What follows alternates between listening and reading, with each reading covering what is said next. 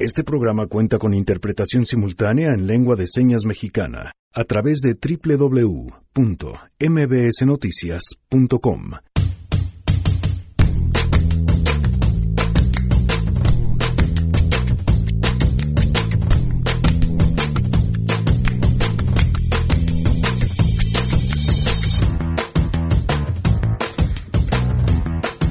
Martes Chairo con Ramón Morales. Hoy platicaremos sobre la decisión del gobierno federal a través de la Cancillería de mantenerse al margen ante la crisis en Venezuela.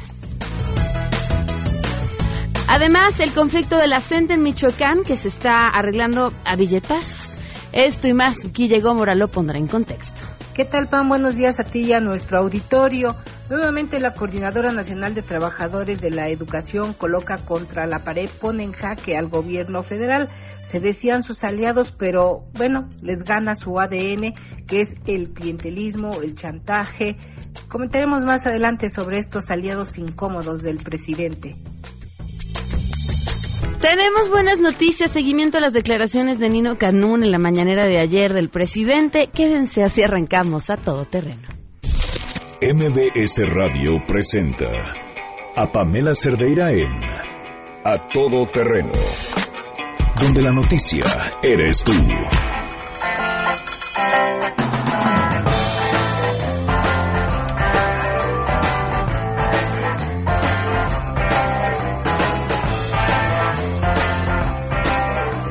Janine, buenas tardes. Ajá, esta semana voy dos de dos, ¿eh? Dos de dos. Buenas tardes, Buenas Janine. tardes, Pam. Buenas tardes a todos. Bienvenidos. Hoy vamos con música de series. Ok. Ah, eh, eh, tienen, tienen muy buenas propuestas. Abrimos con esta que es de Diablo Guardián y se llama The Passenger con Iggy Pop. Muy bien, gracias Janine. Buenas tardes, gracias por acompañarnos en este martes 29 de enero del 2019. Soy Pamela Cerdeira. La interpretación en lengua de señas mexicana a cargo de Miguel González a través de la página de internet en www.mbsnoticias.com. El teléfono en cabina para que nos llamen 5166-1025. El número de WhatsApp 5533329585. En Twitter, Facebook e Instagram me encuentran como Pam Cerdeira. Estoy al tanto de sus comentarios y tenemos muchas cosas que platicar. Eh, la primera de ellas tiene que ver con esto que sucedió justamente el día de ayer. Les platicábamos sobre esta aparición de, Nino Catnun más cercana pues a un a un evento de talk show, ¿no? ¿Qué pasa el desgraciado? Y Nino Canún tomó el micrófono en la mañanera del presidente y dijo una serie de cosas, entre ellas esta. Usted no se quería enganchar con Fox, lo voy a enganchar con Fox. Fíjese que en el 2006 yo estaba entrevistando a Marcelo Ebrard en Grupo Radio Centro. Y en ese momento llegó Francisco Aguirre y Carlos Aguirre me dijeron, vámonos porque Fox nos está esperando. Entonces Ebrard dijo, no, hasta que no se termine la entrevista. No, no, no, no, nos vamos porque el presidente nos está esperando. Bueno, pues ya llegamos a Los Pinos y, oh, sorpresa, estaba el presidente Fox con Luis Carlos Ugalde, presidente del IPE. Dije, ah, caramba, se juntaron ambos. Y en ese momento dijo, pues en las encuestas va muy abajo Calderón. Y no, pues Obrador es un peligro. Vamos a ver qué tenemos que hacer para ayudarlo a Calderón. Bueno, tú, Nino, vas a conducir todos los noticiarios de ese día. Vas a conducir todas las estaciones radiofónicas del Grupo Radio Centro el día en que se lleve a cabo la elección.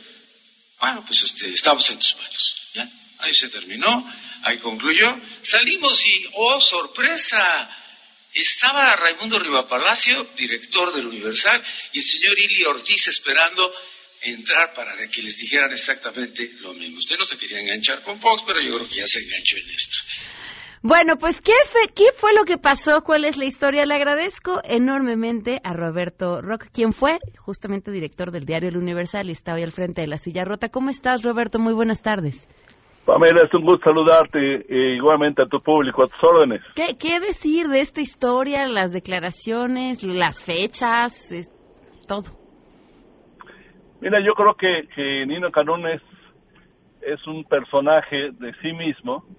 Eh, yo lo conozco hace mucho tiempo, él, él tuvo una columna en Universal, bueno, eh, a, mediados 97, 98 más o menos, eh, y eh, pues es un, un periodista, de alguna manera habría que describirlo, que tiene cierto apego por la por la mitomanía, digamos, ¿no? Este, eh, creo que es alguien muy teatral, creo que cada quien tiene derecho a desempeñar su oficio en los términos que considere pertinentes, pero también creo que el público debe entender que es un personaje que ha tratado de presentarse de una manera bastante teatral, utilizando una mitomanía que escribe cosas que finalmente acaban siendo falsas. Eh, Raimundo Rivapalacio escribía ayer en Twitter, varias personas me han preguntado sobre la afirmación de Nino Canún en la conferencia mañanera de López Obrador. No sé por qué Nino, que es mi amigo, lo habrá dicho, le agradezco que me tengan tanto, en mente, cuando menos en mi caso es impreciso y aclaro.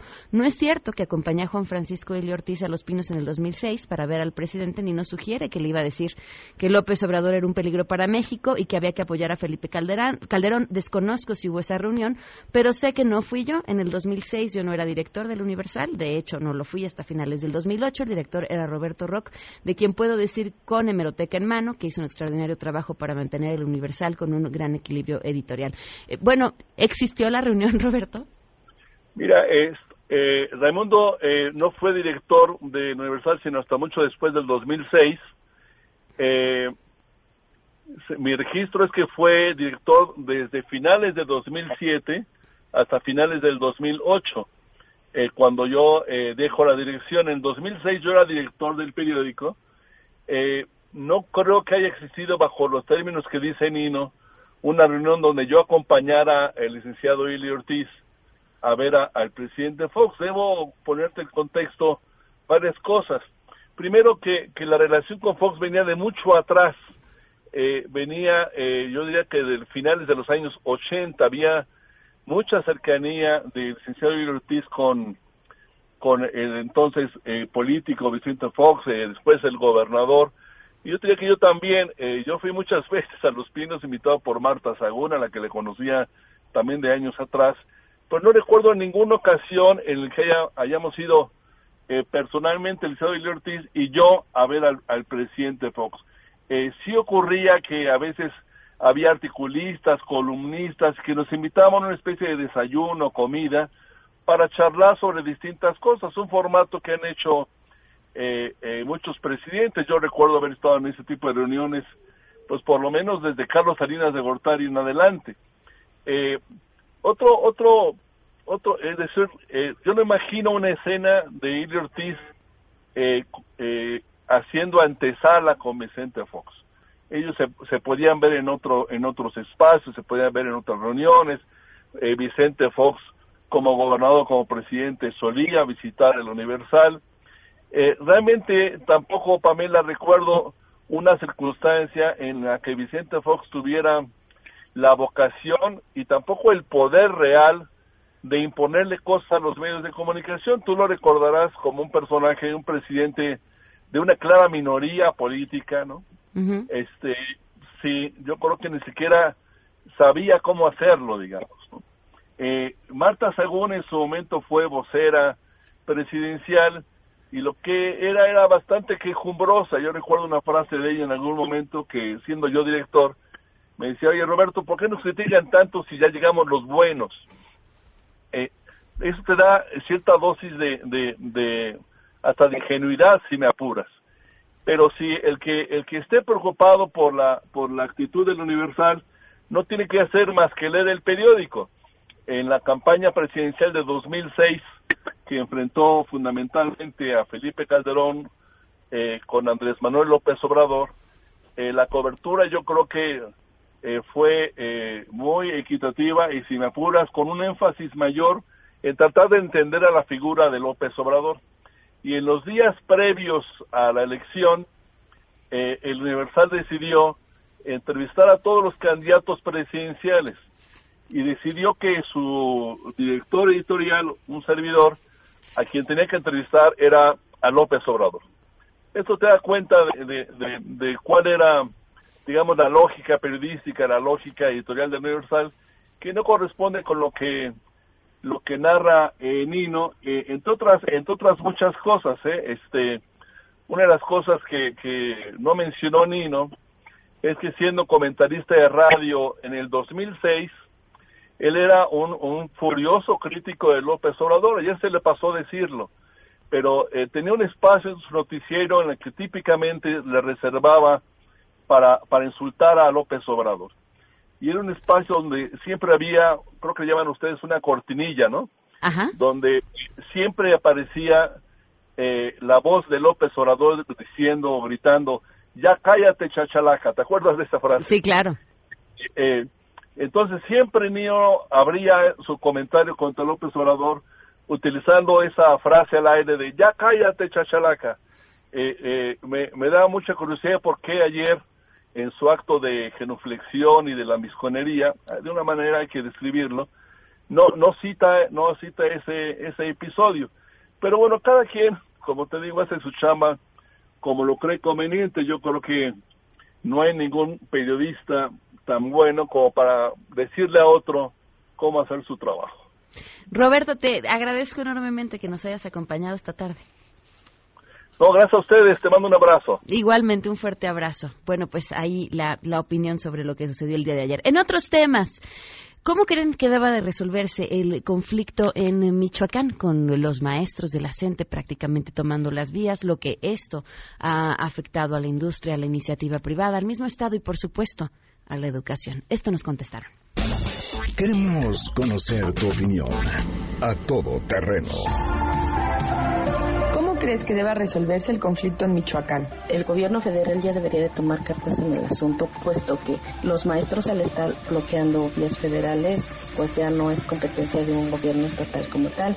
Sí se les debería de pagar lo que se deben, pero realmente esto pues viene de mucho tiempo atrás, no solamente es Michoacán, también es Oaxaca, yo soy de Oaxaca y desde que tengo uso de, razón que iba a la escuela, pues constantemente estábamos en clases porque pues, ya los maestros estaban presionando y, no se puede tener una educación de calidad y de excelencia como están pregonando ahora los de la 4T con este tipo de actitudes. Entonces yo creo que ya es momento que el gobierno deje de ser tan tibio y actúe como debe actuar con el cumplimiento de la ley. Si el gobierno federal decide no ejercer la ley, creo que estaría en un incumplimiento y estará permitiendo que estén afectando las vías de comunicación que son de materia federal. Entonces se tiene que cumplir la ley e incluso usar el uso legítimo de la fuerza del Estado. El problema aquí es que el conflicto se ha tratado de solucionar a través del diálogo, a través de un llamado, a través de sesiones con las personas que están realizando el bloqueo y no se puede llegar a ningún acuerdo. ¿Cómo debe solucionarse entonces? Muy fácil. El derecho a manifestarse termina donde empieza el derecho de los demás y ya se está incurriendo en intereses no nada más de un municipio, no nada más de un estado, sino de un país entero. Debe de actuar por la vía legal. Se debe de aplicar la ley. Es lo único que se tiene que hacer. No entiendo por qué no lo han hecho. Pero que apliquen la ley y entonces se acabe el bloqueo deben de poner postura, una mano dura ante el, pues, conflicto político que tiene el sindicato de maestros. Así que de eso dependerá a partir de ahora cómo tomar las posturas el gobierno federal. Mano dura o seguimos con lo mismo. Tal vez los problemas de eh, los profesores de Michoacán pudieran resolverse si se enfocaran los recursos del Estado. Eh, yo creo que es mucho más importante salvar la educación de los niños de, Michoacán que andar promoviendo el turismo este gobernador y séquito que le acompaña eh, en España. Debería de centrarse en resolver los problemas priorizándolos. yo creo que Silvano Aureoles mm, no es una persona del todo ignorante solamente lo que tiene que hacer es aplicarse en lo que es su función, gobernar. Y gobernar no nada más es disfrutar de las beldades del puesto, es también comprometerse con la ciudadanía a la que le prometió bastante. A todo terreno. Gracias por sus opiniones. 12 con 16. Hoy se cumple un año con cuatro meses y 27 días del feminicidio de Victoria Pamela Salas Martínez.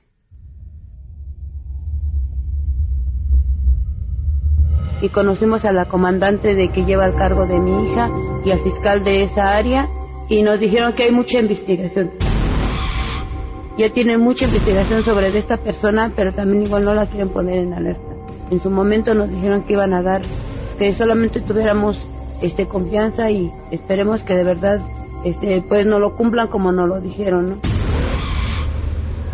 Imagínense, la familia de Victoria nos platicó esto hace más de un año. Un año, cuatro meses, 27 días. ¿Cuánto tiempo puede durar la confianza cuando no hay justicia? Vamos con la información en esta ocasión eh, con lo que ha sucedido con el desabasto en el país. Gracias a los corresponsales de MBC Noticias. Buenas tardes, Pamela. Agentes de la Secretaría de Marina Armada de México continúan vigilando en helicópteros los más de 91 kilómetros del ducto Salamanca-Morelia a fin de detectar a presuntos huachicoleros. Los efectivos de la Marina se mantienen en coordinación con soldados de la 21 Zona Militar, quienes con personal de Pemex mantienen un operativo para detectar las tomas clandestinas en este ducto. En los últimos meses, en este tramo han sido descubiertas un total de 18 tomas clandestinas en comunidades de los municipios de Tarímbaro, Sinapecuaro y Cuitzeo. Cabe mencionar que en Michoacán eh, se registra actualmente un desabasto de gasolina en el 80% de las 320 gasolineras que existen a lo largo de los 113 municipios michoacanos. Ahora vamos con más información con Arlet Cárdenas en Guanajuato. Gracias, Marco. Informar que Guanajuato llega este martes al día número 25 de desabasto de gasolina con un 40% de estaciones en servicio, la cifra más alta desde que comenzó el problema de suministro. El abastecimiento es bajo sobre todo para la ciudad de León, donde apenas superó el 25% con 54 gasolineras en servicio,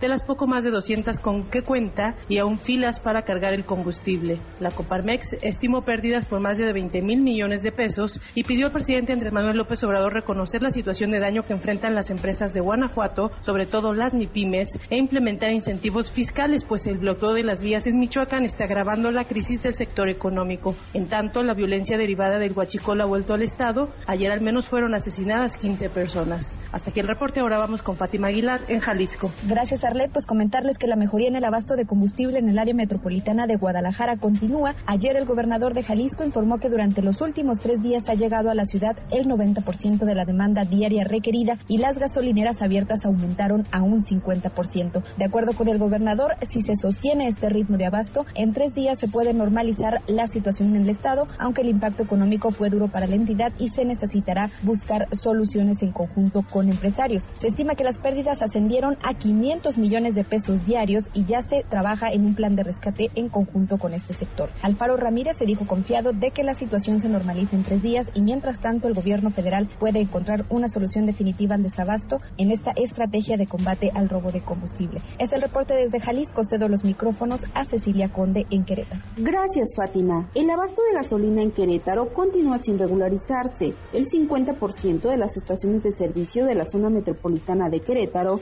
reportaron falta de gasolina magna y premium, afirmó el presidente de la Unión de Estaciones de Servicio de Querétaro, Enrique Arroyo en Sástigas. El también empresario consideró que hay un retroceso en el abastecimiento que se había generado en las últimas semanas para las 208 estaciones de servicio de esa unión. En tanto, a través de Twitter, el gobernador del estado, Francisco Domínguez Servién, informó este lunes por la noche que Petróleos Mexicanos ha cumplido con el abastecimiento de hidrocarburos conforme a lo que habían acordado en semanas pasadas. Esa es la información desde Querétaro. Vamos con Juan Gabriel González en el Estado de México. Gracias Cecilia, buenas tardes. Pese a la recuperación paulatina del abasto de combustible en el Valle de Toluca, el Consejo Coordinador Empresarial del Estado de México tiene contabilizadas pérdidas económicas por el orden de los 5.400 millones de pesos. Tan solo en la región del Valle de Toluca, la zona más castigada por la escasez de gasolina, las pérdidas por retrasos, ausencias y detención en el flujo de productos, maquinaria e insumos oscilan en los 2.230 millones de pesos. El desabasto ya cumplió 26 días y los empresarios hacen la precisión de que las pérdidas se refieren a lo que han dejado de ganar los industriales producto del desabasto de hidrocarburo. Laura González, presidenta de la Comisión de Enlace Legislativo del Consejo Coordinador Empresarial, indicó que el sector productivo tiene incertidumbre y falta de planeación porque el gobierno federal no ha dado tiempos precisos para regularizar el abasto de gasolina al 100%. Es la información, Pamela. Buenas tardes.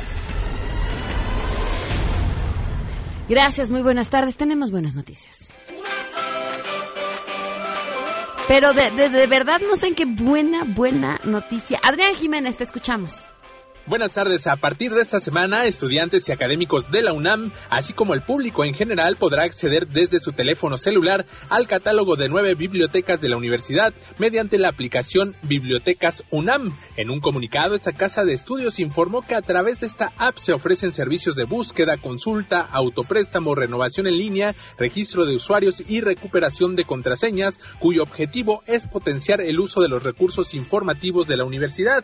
Por el momento, comentar esta herramienta permite el acceso al acervo de la Biblioteca Central, al de la Facultad de Economía, a tres de la Dirección General de Cómputo y de Tecnologías de Información y Comunicación ubicadas en Ciudad Universitaria, en el Centro Mascarones y en Monterrey, y a la Biblioteca Conjunta de Ciencias de la Tierra, que incluye cuatro recintos que ofrecen un catálogo de más de un millón de registros bibliográficos. De acuerdo con la UNAM, el resto de las bibliotecas se irá incorporando de manera paulatina. En este contexto, la universidad refirió que después de un trabajo de casi nueve meses quedó lista la app desarrollada por la Dirección General de Bibliotecas, la cual está disponible para los sistemas Android y en proceso para iOS, informó Adrián Jiménez. Wow, gracias Adrián, muy buena noticia. Ah, por cierto, el libro del mes de A Todo Terreno, el Club de Lectura está buenísimo, ya lo terminé.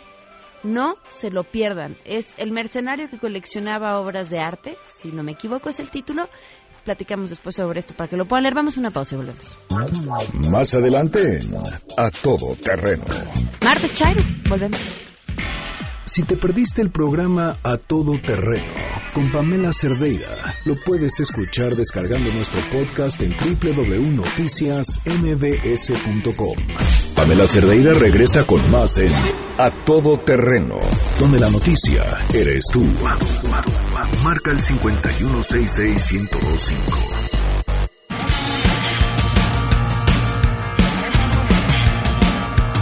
Ya llegó y llegó con ganas de pelear Ramón Morales. De este aquí para el martes Chairo. Que... Hola, ¿cómo estás, Pam? Un saludo a todo tu auditorio. Eh, sí, Yo sí. Quiero pelear, Ramón. Ay, sí, bueno, está bien, está bien. Me puedo- nos podemos portar bien, pero vamos a hablar un poco Venezuela. de Venezuela, que es un asunto que, que- que ha suscitado, sin lugar a dudas, mucho debate en redes sociales. La opinión pública se ha movido mucho sobre el tema. Y lo primero que me gustaría señalar es que, en, en esencia, eh, se ha suscitado este debate porque la oposición, general, eh, sobre todo el Partido de Acción Nacional, lo está convirtiendo en un asunto mediatizado. Generalmente no vemos este tipo de reacción cuando se trata de gobiernos como Siria, por ejemplo, pero cuando es una figura, una figura tan mediatizada como lo es Nicolás Maduro, por lo menos en, en- en América Latina, sí, sí, sí brincan, pero eh, en realidad... A ver, lo- ya me voy a pelear contigo. Tiene Venga. una razón de ser también. Venga. Pues la, la simple distancia. O sea, somos mucho más cercanos a lo que sucede en Venezuela Entonces, que a lo que sucede en Siria. Vamos a suponer que la distancia fuera una, una excepción que valga para proteger los derechos humanos en algún lado y no en otro lado, ¿no? Porque están en mi lado del charco y cuando no están en mi lado del charco, igual y no. Ajá. Pero bueno, vamos a suponer eso. Pero lo que me gustaría señalar acerca de, de eso es que eh, me gustaría invitar a la opinión pública a darle una, un chapuzón a nuestra Constitución, en particular al qué es lo que el presidente puede hacer y no puede hacer en política exterior. El artículo 89 constitucional es derivado del artículo 2 de la Constitución de los Estados Unidos que establece cuáles son las prerrogativas del presidente. Nosotros debemos de recordar que nosotros importamos la figura presidencial de Estados Unidos. Los, norteamericanos inventaron propiamente lo que es la figura presidencial. Nosotros lo hicimos mucho después cuando, eh, eh, digo, cayó el virreinato, pero el verdadero punto que quiero señalar es que el artículo 89 le da al presidente todo el control de la política exterior. Y el control de la política exterior se le da en función de que, siguiendo la lógica de los Estados Unidos, se le da el control a una sola persona para hacer nuestra política exterior más ágil más rápida para atender con mayor prontitud a eh, amenazas internacionales. Entonces el artículo 89 fracción 10 le da al presidente, de hecho el presidente propiamente estaba citando este artículo en la conferencia mañanera, decía que eh, dice el artículo celebrar tratados internacionales, terminar, denunciar, eh, suspender o retirar reservas o formular declaraciones inter- interpretativas sobre la política exterior, sometiéndolas a aprobación del Senado, la conducción de la política eh, será gobernada por proce- principios como autodeterminación de los pueblos, no intervención, solución pacífica de controversias, proscripción de la amenaza o el uso de la fuerza en las relaciones internacionales, la igualdad jurídica de los estados, cooperación internacional para el desarrollo, etcétera. En pocas palabras, ¿qué es lo que quiere decir esto? Que si los Estados Unidos amenaza con intervenir o por el otro lado Rusia amenaza con eh, retaliaciones contra Estados Unidos, el principio coordinador eh, constitucional de la conducta de la política exterior mexicana es precisamente la no intervención, la autodeterminación de los pueblos. Entonces, creo que sí es una victoria mediática lo que está buscando la oposición. Por supuesto que la prensa anti-Chaira, porque ya no se puede decir prensa fifí, pero la prensa anti-Chaira obviamente... o sea, no, no vamos a hablar de fifis, pero sí vamos a hablar de chairos. No, no, es anti-Chaira, ¿no? Entonces, el punto, lo, lo que, lo que quiero señalar es que el, yo, lo que- yo quisiera saber si vale la pena intervenir en un tema como este, solamente para ganar el consenso de la prensa doméstica y de la oposición, cuando, por otro lado, si esto pudiera escalar en un conflicto mayor, eh, la prensa doméstica o la oposición nos van a defender de países como Rusia o alguna retaliación de ese tipo, ¿no? Entonces, eh, debemos de reconocer también que después de la Guerra Fría, en, los- en- el mundo se configuró una lucha diplomática entre dos grandes bloques, ¿no? El unipolo conformado por los países de la OTAN y de co- comandados por Estados Unidos y todos los países no alineados en- encabezados por Rusia, por supuesto.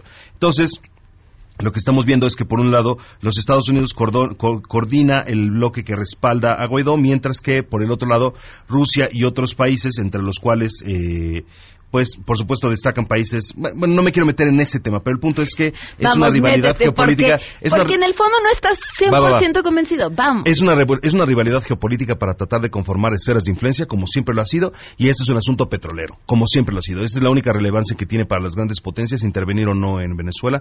Controlar. Para todas. ¿Mandé? Para todas. Tanto para. Estados Unidos como para Rusia. Y el, el- el punto es que cuáles son los beneficios de que México intervenga en esta en esta situación. Ganar el consenso de la prensa doméstica anti-Chaira y de la oposición. ¿Eso A ver, no sé. Te, ¿Y qué más? Quiero, quiero plantearte mi punto ¿Cómo de vista. ganar? Quiero plantearte mi punto de vista para que a partir de ahí podamos conversar con más fluidez. Vamos a dialogar. Yo no estoy segura si sea o no la decisión correcta. ¿eh? O sea, yo no me atrevería a decir, no, tendríamos que reconocer a Guaidó. No lo sé. Y a mí me, me parece y me gusta mucho más que la nuestra posición no sea ni la de Estados Unidos ni la de Rusia.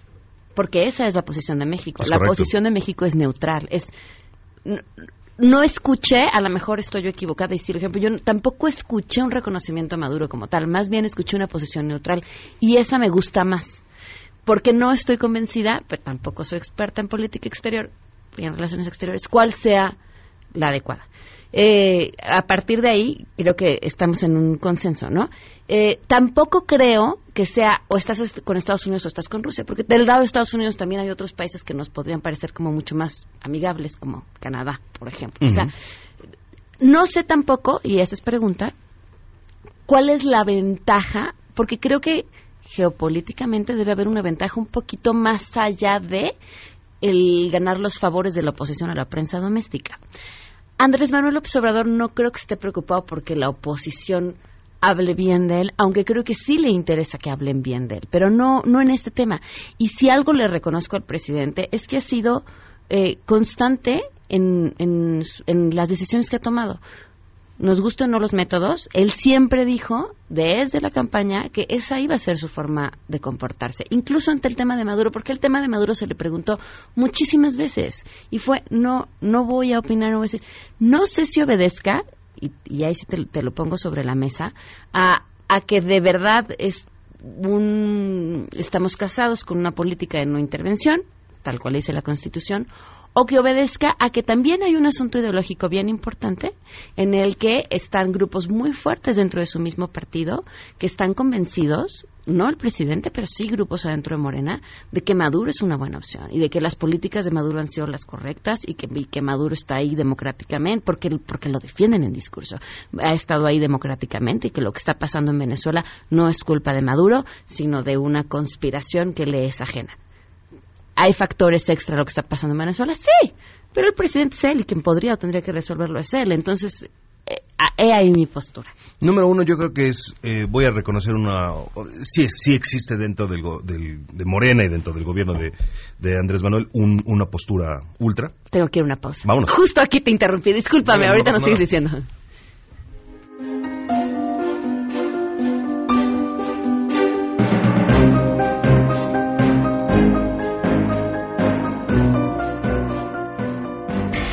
Si te perdiste el programa A Todo Terreno con Pamela Cerdeira, lo puedes escuchar descargando nuestro podcast en www.noticiasmbs.com. Pamela Cerdeira está de regreso en A Todo Terreno. Únete a nuestra comunidad en facebook.com, diagonal Pam Cerdeira. Continuamos. Ahora sí, estábamos en los cuadros de Morena. Eh, el mejor ejemplo, que no lo dije al aire, pero lo comentamos en el corte, Jade Kopolevsky, este, pues celebrando, ¿no? Trabajo es que no me recuerdo propiamente si fue el de Maduro, Es una muy pero- buena editorial pensar que pero- existe dentro de Morena una ala ultra, ¿no? Super socialista que es precisamente lo que responde al ideario colectivo, Ajá. ¿no? Esto, esto, esto, esta imagen que se ha tratado de construir alrededor de Morena. Yo sinceramente pienso que el gobierno es una cosa, el gobierno de México es una cosa y Morena es otra. Por supuesto que ambos están conectados con Andrés Manuel, pero creo que la, la, la postura por una parte no hiere las susceptibilidades de esta, de esta ala de la que hablamos, ¿no? Esta ala super ultra socialistoide, comunistoide que existe supuestamente dentro de Morena. ¿O ¿Dudas que exista?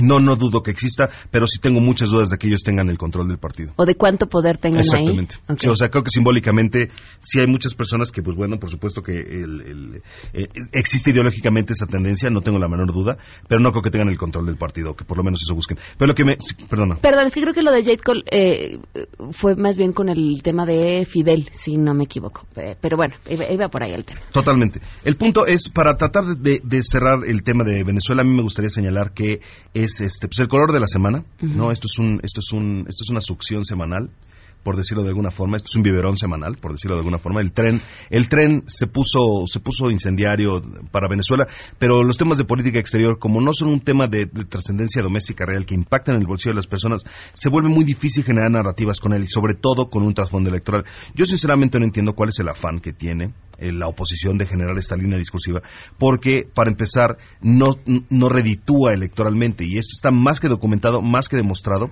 Eh, podríamos hablar de bibliografía acerca de eso el próximo programa. La gente no vota en función de las acciones de política exterior, por supuesto que no. O sea, no, es, no es un incentivo. Sin embargo, sí es muy importante y creo, y lo que me gustaría aportar en este momento es que la presencia de Rusia está en ascenso, el- la presencia geopolítica de Rusia está en ascenso, mientras que Estados Unidos se ha disminuido muchísimo bajo el liderazgo de Donald Trump, y yo creo que ese es un factor esencial. No me extrañaría que Marcelo Ebrard en concreto fuera uno de los agentes más interesados en generar una alternancia a favor de los demócratas en los Estados Unidos. No me extrañaría. Y en buena medida, apoyar las posturas de Donald Trump en función de política exterior es un aliciente que México no quiere, no, no quiere tomar, o que no debería de tomar. No, estar del lado de Donald Trump en cualquier política que tenga, además de respetar la política, de, de la el marco constitucional, creo que la política de, de México en este tema es extremadamente sabia porque además lo que estamos tratando de, de- lo que quiero subrayar es en un momento de extrema debilidad doméstica para Donald Trump, créanme, el, el señor está derrotado, en muchos sentidos Donald Trump está muy derrotado, eh, es, es de esperarse que un país, que, que un presidente que es derrotado de, eh, a nivel doméstico, a nivel internacional se vuelve muy activo. Esa es la teoría de Aaron Bildavsky de las dos presidencias. Cuando un, cuando un, un presidente de Estados Unidos termina su luna de miel o tiene bajos índices de, de popularidad, como está sucediendo ahorita, se vuelve a nivel exterior muchísimo más activo porque todavía tiene el prestigio, todavía tiene sus facultades intactas, las del artículo 2, y por lo tanto apoyar a Donald Trump en una postura como esas eh, podría ser poco beneficioso para México porque en última instancia nosotros no tenemos un, un aliciente directo al hacerlo. En temas más domésticos, Nino Canón. Eh, hace, ¿qué será? 24 horas, me imagino, el día de ayer, salió Nino Canún para hacer una pregunta. Extraño que él vaya a Palacio Nacional a hacerla. Creo que no hizo ninguna pregunta. No, fue un editorial, realmente fue un editorial. Casi casi le preguntó cómo estás, ¿no? Ah. Pero, pero fue una editorial llena de denuncias acerca de dineros, acerca de apoyos electorales en la época de Fox. Y eh, pues a título de las redes sociales, es decir, credibilidad cero. lo que nos, lo que quisiera señalar es que se habla de, de, de, de- un, un, un despecho ¿no? que tenía guardado Nino Canún después de tanto de, tanta censura y que se habla de, literal mitómano no o sea lo que se dice en las redes es que el hombre miente con todos los dientes y que lo está haciendo simplemente para hacer lo que estamos lo que está logrando que es que se hable de él no sin embargo este pues obviamente lo que él quiere hacer lo dice varias veces es enganchar a Andrés Manuel en un conflicto Andrés Manuel lo que le dice es, pues adivina qué, como bien dices, no me voy a enganchar, porque de nada le sirve, ¿no? O sea, de nada les le sirve la prensa negativa. Yo creo que una de las razones más importantes por las cuales eh, Andrés Manuel López Obrador está llegando a estos índices de popularidad históricos en México es porque no habla de temas negativos. See no evil, speak no evil. No me engancho en esos temas. interesante, ajá. No, entonces, ¿cómo podría yo? O sea, todo el tiempo estoy hablando de cosas positivas, todo el tiempo estoy hablando de valores, estoy hablando, todo el tiempo estoy hablando de conciliación, todo el tiempo estoy hablando de las, de, de las trágicas pérdidas, nunca hablo de conflictos, no me peleo absolutamente con nadie. Ni siquiera, mm, oye, ¿qué, qué onda con Alfaro que dice que tú, que, que, que- que se ven en la- afuera en la, en la esquina? No me engancho, no me engancho, no me engancho, zafo, zafo, zafo. Oye, ¿qué onda con lo de, que- con lo de Maduro, etcétera? No me meto, no me meto, no me meto. No me meto. O sea, el no, el no eh, meter eh, el concepto Andrés Manuel López Obrador con nada, con ninguna asocia- asociación negativa, con ninguna asociación política, doméstica o internacional negativa, creo que es uno de los elementos que está permitiendo que él siga aumentando su popularidad. No hay relación con él en temas negativos, no hay conflictos de él con nadie.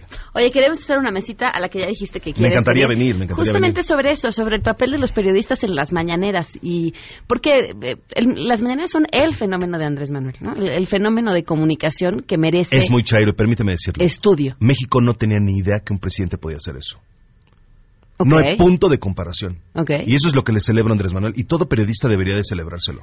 Que un presidente todos los días, inédito, ¿cuántas veces vimos a Peña Nieto hacer una cosa como esas? No, no, No. no podía. ¿No? Salinas de Gortari, Ernesto Cedillo, A ver, pero- Fox pero- Calderón. pero Esto es una innovación hecho, lo y lo hacía como- jefe de gobierno de la Ciudad de. México. O sea, eh, es- esto es México no tiene ni siquiera es, es como es como si de verdad nos apareciera una cuarta dimensión en el planeta Tierra, ¿no? Literal, así que ¿qué, qué, es eso, no? O sea, literal se nos acaba un- un- no lo entienden, ¿no? No A lo ver, pueden Ramón. captar. Es es que to- todo tiene Es una protección a la libertad de prensa. ¿no? Es- es- a ver, es, un ejercicio es- es un democrático ejercicio puro, puro, y lo digo y lo digo como ciudadano mexicano, no, ya más allá de un- Chairo. Es un acto de control Y de, de la responsabilidad. agenda. No, espérate, de control de la agenda y de tiempo de por medios. supuesto, por supuesto. Brillante, por supuesto, a es-. Cabalgan la agenda. Morena cabalga la agenda. Y lo cabalgan porque pueden. Porque tienen la disciplina para hacerlo. Y es todo un mérito y excelente. Y tienen una horda de opinadores a los cuales no pertenezco yo, lo juro, que están trabajando en los medios para coordinar un mensaje y para sacar temas de la agenda. ¿Quién No se habla, no se habla del daño ecológico del tren Maya, no se habla, no se sigue hablando de las personas despedidas de Hacienda, se controla la agenda, se cambia de tema, la oposición está desesperada porque siempre está reactiva ante la agenda.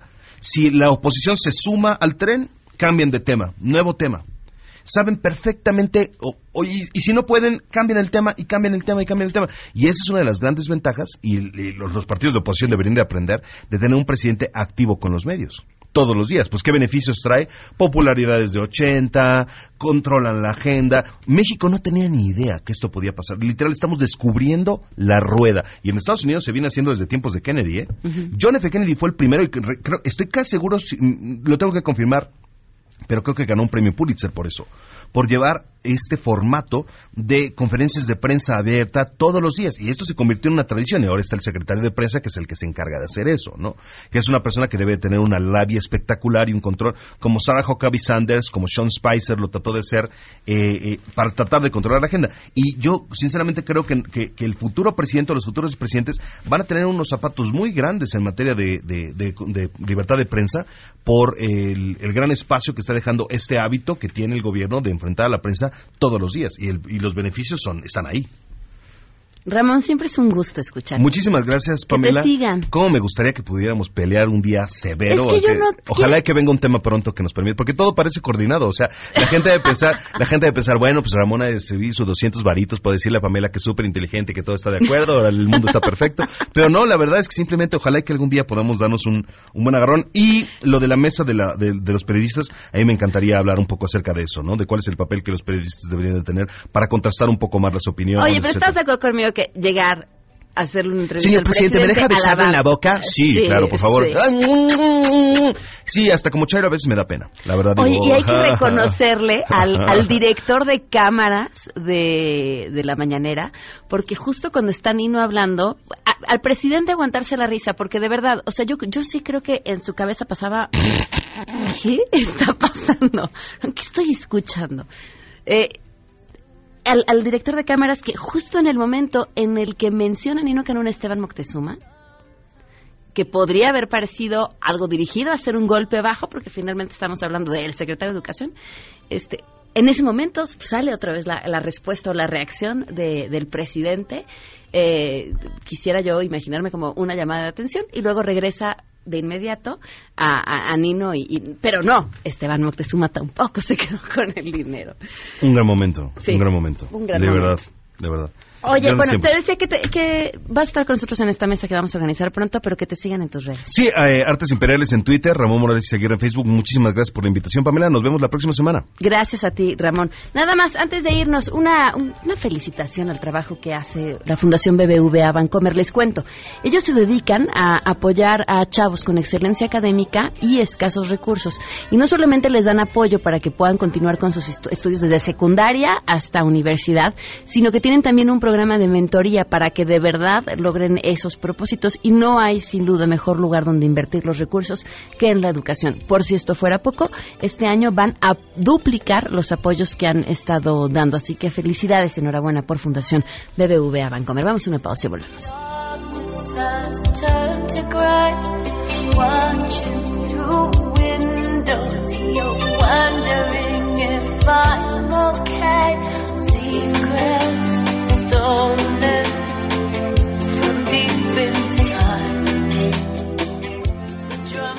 Si tienes un caso para compartir, escribe a todoterreno.mbs.com. Pamela Cerdeira es a todoterreno. En un momento continuamos.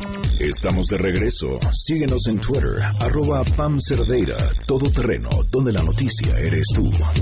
Continuamos. En contexto. En contexto. Periodismo de opinión con Guillermina Gómora. A todo terreno. La policía 12 con 51. Guille Gómora, ¿cómo estás? ¿Qué tal, Pam? Buenas tardes. Aquí andamos ya. Pues a comentar, a reflexionar un poco sobre el nuevo gobierno y los viejos vicios. Ok. Y, celebro el nuevo gobierno porque es eh, tiene su origen en una decisión ciudadana los, de quienes acudimos a sufragar el año pasado. Pero estos viejos vicios hoy se le revierten al nuevo gobierno porque llevó como aliados a una organización muy peligrosa, muy peligrosa porque ha mezclado el tema educativo con el tema político. Y pretende ahora, en este nuevo gobierno que plantea cambiar las cosas en este país, eh, legalizar el chantaje. Y me refiero a la Coordinadora Nacional de Trabajadores de la Educación. Mis respetos desde ahora para quienes tienen ese noble compromiso de educar. Lo celebro y qué bueno que haya maestros comprometidos con la educación y qué lástima que estos maestros terminen siendo manipulados por sus líderes porque lamentablemente todas estas prebendas, todas estas exigencias que hacen los liderazgos de la CENTE no llegan, no aterrizan a los maestros porque los utilizan como carne de cañón. Y no estoy hablando de oídas, me consta, he escrito sobre el tema desde hace muchos años. He acudido a platicar con los maestros que han establecido estos plantones por meses en el Zócalo o en algunas calles de la ciudad. Y ellos me decían que pues tenían que acudir y se iban rolando quienes venían de fuera de Oaxaca, de Guerrero, de Chiapas, donde tenía presencia la CENTE. Hoy es un grupo peligroso porque, pam, después de que se aprobó la reforma educativa, la CENTE tiene presencia, pasó de tener en seis estados a 22. Imagina lo que pudiera suceder si la CENTE se organizara en estos movimientos, en estas movilizaciones, en estos bloqueos, en esta toma de, eh, instituciones en los 22 estados donde tiene presencia. Hoy ha colapsado Michoacán. Y este impacto del bloqueo a las vías férreas en Lázaro Cárdenas ya está impactando en el puerto de Manzanillo. Imagina esto que se replicara en estas 22 entidades donde la CENTE tiene presencia. Entonces yo creo que es un momento, una gran oportunidad para este gobierno de dar un manotazo en la mesa y de decir, sí, sí fuimos juntos en el movimiento pasado para lograr la presidencia de la República, pero hoy las cosas son diferentes y el país, esta cuarta transformación que yo estoy impulsando, va a dar un viraje desde aquí porque no hay que perder de vista también que como parte de esta alianza que tuvieron para llegar a la presidencia de la República, Hoy en la Cámara de Diputados hay 40 representantes de la CENTE, mismos que van a trabajar en la contrarreforma educativa. Entonces, oye, que, que además es un tema porque el gobierno dice no no voy a hacer uso de la fuerza, pero a la vez entonces estoy permitiendo que se bloquee una vía de comunicación federal lo que es un delito federal, tolero un delito federal en nombre de lo que quieran, la libertad de expresión, el no uso de la fuerza, eh, pero también yo creo que debe haber un miedito ahí a que, como tú digas, sabemos el costo que tiene cuando estos movimientos estallan en los diferentes lugares y lo grande que puede ser y el problema y el dolor de cabeza que puede provocar. hoy ¿Cómo das ese manotazo? ¿Cómo, ¿Cómo pones ese hasta aquí? No ceder al chantaje. Porque el punto fue que venían pidiendo 200 millones de pesos para que les pagaran quincenas atrasadas. Que se entiende, ¿verdad? Ya son 5 mil millones. presupuestal. Cuando vieron que les dieron esos 200, ah, dijeron, pues por aquí, ¿no? Ya me dio 200, pues ahora le voy a pedir 5 mil y luego de 5 mil pasaron a 6 mil millones y ahora quieren que les paguen eh, adeudos retroactivos de años anteriores, indemnizaciones de que se les fueron canceladas por la reforma educativa. De ahí vienen esos 5 mil, 6 mil millones de pesos que quieren ahora. Ahora, sí es inaudito con, con, todo lo que podríamos decir de la gente, pero es inaudito que haya maestros a los que no les hayan pagado sus quincenas.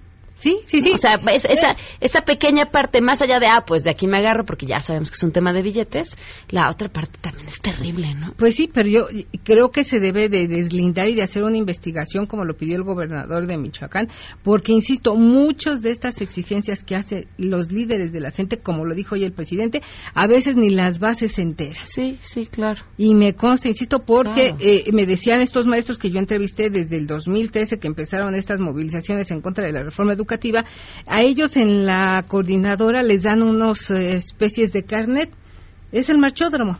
Y entonces tú tienes que llevarlo y decir, oiga, yo marché y estuve tantos días en la Ciudad de México y fui a tal bloqueo y fui a tal zafarrancho y van y, el coordinador, el supervisor que ellos tienen a, eh, su cargo, este, les sella.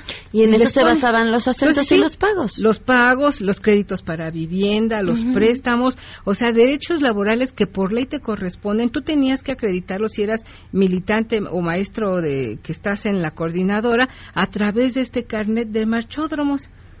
Si no acreditabas tus horas de marcha, no tenías acceso a un préstamo, a un crédito para vivienda, a un ascenso, o sea, a cosas básicas que por ley ya te corresponden. Que eran cosas con las que sí acababa la reforma educativa. Sí, y además no hay que perder de vista el origen de la CENTE. La CENTE surge en 1979 hartos de los cacicazgos del Sindicato Nacional de Trabajadores de la Educación que comandaba en aquella ocasión Carlos Conjitut Barrios. Entonces, la CENTE surge así en Chiapas. Hartos de estas prácticas deleznables, hartos de estos cacicazgos, surge la coordinadora. Y hoy la coordinadora ha venido incurriendo en los últimos años en lo que tanto criticó. Y ahora a una escala mayor, porque el gobierno ahora les entregó también la cancelación de la reforma educativa. Guille, tu columna. Tiene que ver con este tema y se las recomiendo. Está en diarioimagen.net o en arroba Guille ahí pueden encontrarla. Sente los aliados incómodos del presidente. Ahí les se enterarán por qué hago esta afirmación. Muchísimas gracias, Guille. que tengas una excelente semana. Nos vamos. Se quedan en mesa para todos. Soy Pamela Cerdeira y nos escuchamos mañana a las 12 del día a todo terreno.